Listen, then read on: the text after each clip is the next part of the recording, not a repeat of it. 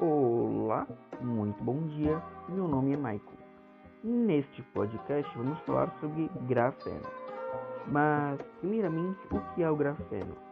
O grafeno, ele é um material alotrópico que veio do carbono depois do carbono se subdividiu em grafite e depois do grafite se subdividiu em grafeno. E a partir do grafite foi produzido o tal do grafeno. O grafeno ele só tem um átomo de espessura e por isso tem uma ampla capacidade de usos no nosso cotidiano, podendo ser misturado com vários compostos químicos, criando novos materiais que podem ser muito úteis para o nosso conforto.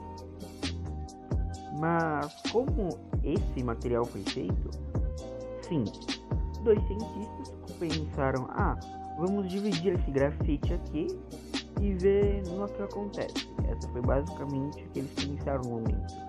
E com uma fita, eles ficaram colando, descolando, colando, descolando, até que formou esse material, grafeno, de só um átomo de espessura. Foi uma grande revolução para a ciência. Pois um material de um átomo de espessura pode ser muito útil em vários campos tecnológicos. Vou aqui citar algum desses campos.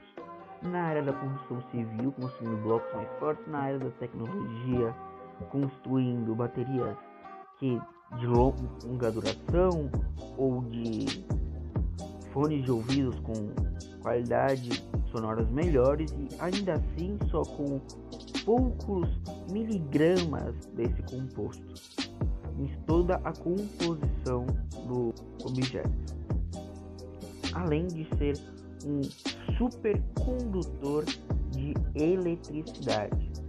Mas esse é só um resumo do que o grafeno pode fazer. Ainda há muitas coisas que esse material, novo material pode conseguir alcançar. As pesquisas estão em andamento no momento e ainda é produzido pouco grafeno por ano. Já há pesquisas querendo fazer grafeno a partir de qualquer material de carbono, assim ajudando na, na preservação do meio ambiente. Uma das grandes crises que vemos ocorrendo é no preço das tecnologias, o preço dos hardware. E o grafeno pode vir como uma solução para baratear esses preços, por ser material super resistente, os objetos vão ser mais duráveis e podem ser reciclados por ele também. E essas foram as informações que te, é, pesquisei sobre grafeno para trazer para o podcast de hoje.